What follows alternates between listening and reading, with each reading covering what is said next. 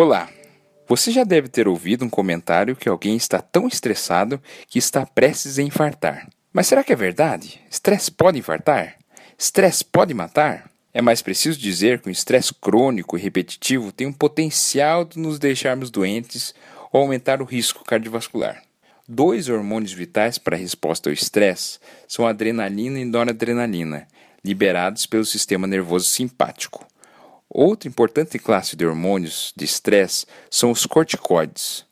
Um estresse curto pode fazer a pressão arterial subir momentaneamente, mas o estresse crônico faz com que a pressão arterial fique constantemente elevada, aumentando a resistência vascular e podendo levar à hipertensão. Somando-se a isso, em o estresse crônico, há um aumento de proteína C reativa, um marcador de inflamação e dano endotelial. Além disso, com o estresse, há aumento do LDL, que é o colesterol ruim, e queda do HDL, que é o colesterol bom. Tudo que nós não precisamos. E como se não bastasse, há um desequilíbrio no controle da glicose, um aumento da obesidade abdominal, uma promoção de resistência insulínica.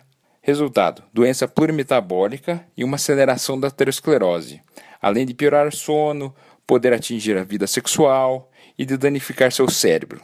Então, como melhoramos isso?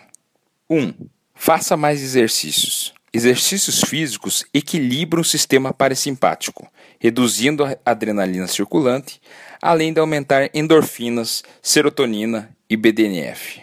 2. Aprenda a meditar. Inúmeros estudos demonstram que meditação é uma válvula de escape interessante, além de ensinar o controle de frustrações e nos conhecermos melhor. 3. Tenha suporte social. Ajude muito ter um ombro para chorar, alguém para dar a mão, um ouvido amigo ou alguém que diga que vai dar tudo certo. 4. Saiba escolher as batalhas que irá lutar. Algumas simplesmente não valem a pena. Meu nome é André Vamber, cardiologista